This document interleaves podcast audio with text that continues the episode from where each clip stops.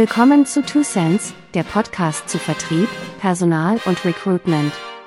Sie finden Two Cents auf YouTube, Apple Podcast und vielen anderen Plattformen.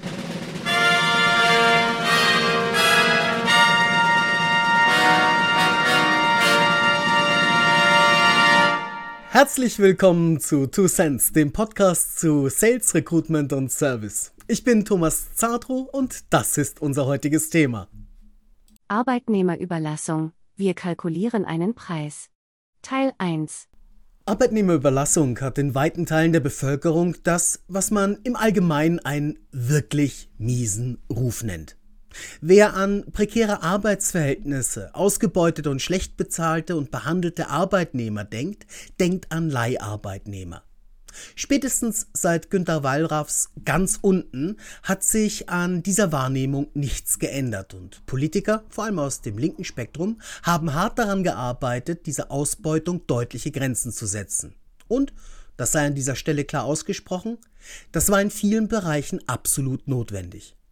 Was Ende der 40er Jahre des 20. Jahrhunderts als die Idee zweier Anwälte begann, als diese eine Krankheitsvertretung für ihre Assistentin suchten, aber keine fanden, hatte sich in vielen Ländern, auch in Deutschland, zu einer Art Schattenarbeitsmarkt entwickelt.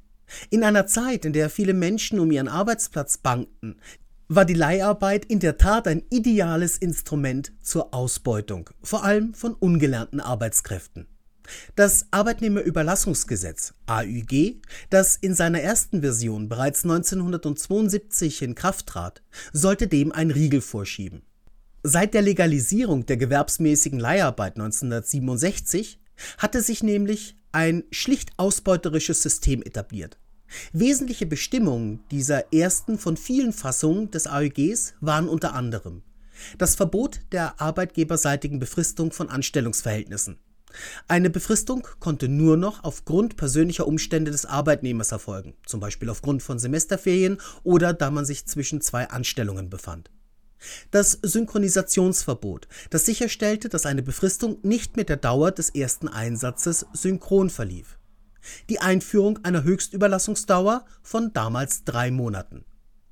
Die Höchstüberlassungsdauer wurde über verschiedene Reformen bis zu deren vollständigen im Fall 2004 auf bis zu 24 Monate angehoben und erst mit der jüngsten Reform 2017 mit einer Maximaldauer von 18 Monaten wieder eingeführt. Eine wirkliche Verbesserung der Lohnsituation war mit dieser Reform jedoch noch lange nicht verbunden. Das änderte sich erst 2004, als ein Equal Pay Modus eingeführt wurde, der sicherstellen sollte, dass Leiharbeitnehmer dasselbe Gehalt wie in den jeweiligen Betrieben Beschäftigte erhalten sollten. Es sei denn, der Überlasser habe einen eigenen Tarifvertrag abgeschlossen. Was daraufhin geschah, hat den Ruf der Branche der sicherlich auch zuvor bereits angeschlagen war, dauerhaft beschädigt und darf als Höhepunkt der Schamlosigkeit bezeichnet werden. Auf einmal wurden Tarifverträge mit Gewerkschaften abgeschlossen, von denen zuvor niemand je gehört hatte. Diese in der Tarifgemeinschaft christlicher Gewerkschaften für Zeitarbeit und Personalserviceagenturen zusammengefassten Mini-Gewerkschaften schlossen Tarifverträge ab, die weit, weit unterhalb der Standards der Mainstream-Gewerkschaften wie Verdi oder der IG Metall lagen. Auf diese Weise wurde das eigentliche Ziel des Gesetzes vollständig unterlaufen. Dies änderte sich erst 2010, als das Bundesarbeitsgericht diesen Vereinigungen die Tariffähigkeit absprach und die Branchenverbände IGZ und BAP sich nun endlich mit Verdi und Co. an einen Tisch setzen mussten. Das AÜG in seiner heutigen Version ist maßgeblich für den Umstand, dass Leiharbeitsverhältnisse stärker reglementiert und detaillierter geregelt sind als jedes andere Anstellungsverhältnis. Während ein Unternehmen bei der Einstellung eines Mitarbeiters diesem weder die Tarifbestimmungen übersenden noch einen Arbeitsvertrag in dessen Muttersprache ausstellen muss, ist dies in der Arbeitnehmerüberlassung der Fall. Wo ein Arbeitgeber Zeitkonten der Mitarbeiter zur Überbrückung von auftragsschwachen Monaten angreifen kann, ist dies einem Zeitarbeitsunternehmen strengstens untersagt. Wo ein normaler Arbeitnehmer selbst schauen muss, wie er zu seinem Arbeitsplatz kommt, hat ein Leiharbeitnehmer Anspruch auf Fahrtengeld und so weiter. Trotz all dieser Einschränkungen hat die Zeitarbeit dennoch, zumindest bis zum Ausbruch der Corona-Krise, ein stabiles Wachstum erfahren. Heute sind ca. 2,2 Prozent aller sozialversicherungspflichtig Beschäftigten als Leiharbeitnehmer tätig. Das entspricht ca. 780.000 Menschen in Deutschland. Doch aus welchem Grunde dieser Exkurs in die Geschichte der Regularien der Arbeitnehmerüberlassung, wenn es hier doch eigentlich um die Frage gehen soll, wie sich ein Preis in diesem Bereich zusammensetzt? Die Antwort darauf ist recht simpel. Der Preis wird durch diese Regularien wesentlich mitbestimmt. Und das nicht nur in Bezug auf die Gehaltskosten. Kann zum Beispiel eine Anstellung nicht mit der Dauer des Einsatzes synchronisiert werden, so muss das überlassende Unternehmen Kosten für Nichtbeschäftigung einplanen. Gelten Equal Pay Bestimmungen, so sind hiervon nicht nur die Gehaltskosten, sondern auch jene für bestimmte den im Betrieb fest angestellten zustehenden Sozialleistungen wie zusätzliche Urlaubstage oder überlassene Arbeitsmittel, zum Beispiel eine Laptoptasche, mit zu berücksichtigen. Doch beginnen wir mit den Grundlagen. Zunächst ist zwischen drei Kostenarten zu unterscheiden. Den Gehaltskosten, den operativen Kosten und den Kosten der Leistungsbereitschaft. Die Gehaltskosten setzen sich zusammen aus den Gehältern der Mitarbeiter, den Arbeitgeberanteilen zur Sozialversicherung und den Kosten der Berufsgenossenschaft. In der Summe kann davon ausgegangen werden, dass diese Kosten bis zum Erreichen der Beitragsbemessungsgrenze von derzeit 58.050 Euro Bruttojahresgehalt bei 21 Prozent liegen. Wenn Herr Müller also ein Gehalt von 3.500 Euro monatlich bezieht, liegen die Gehaltskosten des Arbeitgebers bei ca. 4.235 Euro monatlich. Nun haben Sie also einen Menschen angestellt und das kostet Sie besagte 4.235 Euro. Doch damit ist noch gar nichts erreicht. Der Mitarbeiter braucht vielleicht ein Auto oder einen Computer oder Sicherheitsschuhe. Durch die Art der Tätigkeit wird vielleicht auch die Auszahlung eines Verpflegungsmehraufwandes notwendig. Die Erfassung von Arbeitszeiten geschieht über ein EDV-System, das pro Kopf und Monat einen bestimmten Betrag kostet. Vielleicht braucht er auch einen Projektmanager, der als direkter Ansprechpartner für Mitarbeiter und Kunden dient. Diese und andere Kosten bilden die operativen Kosten. Kosten, die direkt mit dem Einsatz verbunden sind und sofort und vollständig entfallen, wenn der Einsatz beendet wurde. Das Besondere an diesen Kosten ist, dass sie entweder in den Preis direkt eingerechnet werden oder aber als weiter berechenbare Kosten nach Anfall gesondert in Rechnung gestellt werden können. Tun wir zunächst so, als würden wir sie in den Preis einbeziehen und begrenzen wir sie auf den, sagen wir mal, Verpflegungsmehraufwand, aktuell sind dies 14 Euro täglich, und die Kosten für Büromaterial, veranschlagen wir hier mal 20 Euro im Monat. Wir stoßen damit bereits auf das erste Problem. Die Bezugsgrößen sind unterschiedlich. Das Gehalt wird auf Monatsbasis bezahlt der Verpflegungsmehraufwand, VMA, auf Basis von Arbeitstagen mit einer Abwesenheit von mehr acht Stunden vom Wohnort. Die Kosten für das Büromaterial sind hingegen als Langzeitdurchschnitt geschätzt. Um dieses Problem zu lösen, benötigen wir eine gemeinsame Basis. Diese liegt in der durchschnittlichen Monatsarbeitszeit, die in der Regel mit 172 Stunden bei einer 40-Stunden-Woche veranschlagt werden kann. Da wir bisher mit Monaten gerechnet haben, nutzt uns das an dieser Stelle allerdings wenig. Entweder wir rechnen nun alles auf Stunden um oder wir brauchen die Anzahl der Arbeitstage je Monat. Das Rechnen mit Stunden ist zwar im Grundsatz die exaktere Methode, allerdings würden dabei Urlaubs- und Krankentage aus der Betrachtung fallen. Dementsprechend ist es für die Berechnung einfacher, sich zunächst auf Arbeitstage zu konzentrieren. Und auch hier muss der Überlasser wieder schätzen bzw. sich auf Langzeiterfahrungen verlassen. Die Anzahl der Arbeitstage pro Jahr liegt je nach Bundesland und der Lage der gesetzlichen Feiertage in Deutschland zwischen 248 und 255. Abzüglich 30 Tage Urlaub stehen also zwischen 218 und 225 Tage zur Leistungserbringung zur Verfügung. Nimmt man durchaus realistisch, eine Arbeitsunfähigkeitsquote von 4% an, landet man so bei einem Wert zwischen 208 und 215 Tagen. In weiten Teilen der Branche wird daher mit 210 Tagen gerechnet, da der Langzeitdurchschnitt der Arbeitstage pro Jahr bei 250 liegt.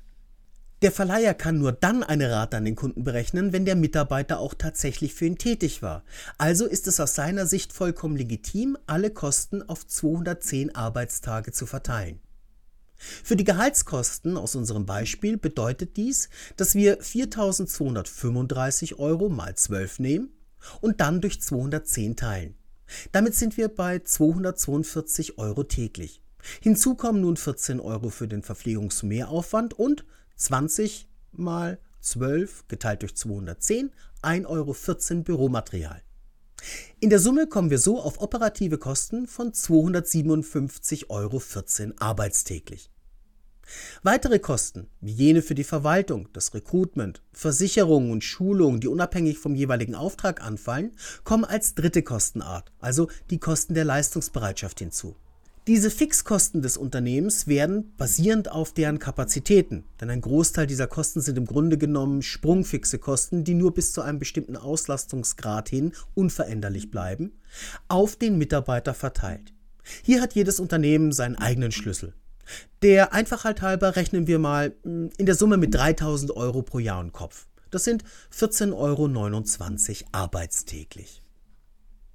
Basierend auf diesen Überlegungen muss ein Mitarbeiter zur Gewährleistung eines wirtschaftlichen Einsatzes also 271,43 Euro erwirtschaften, um das Unternehmen nicht in die roten Zahlen rutschen zu lassen.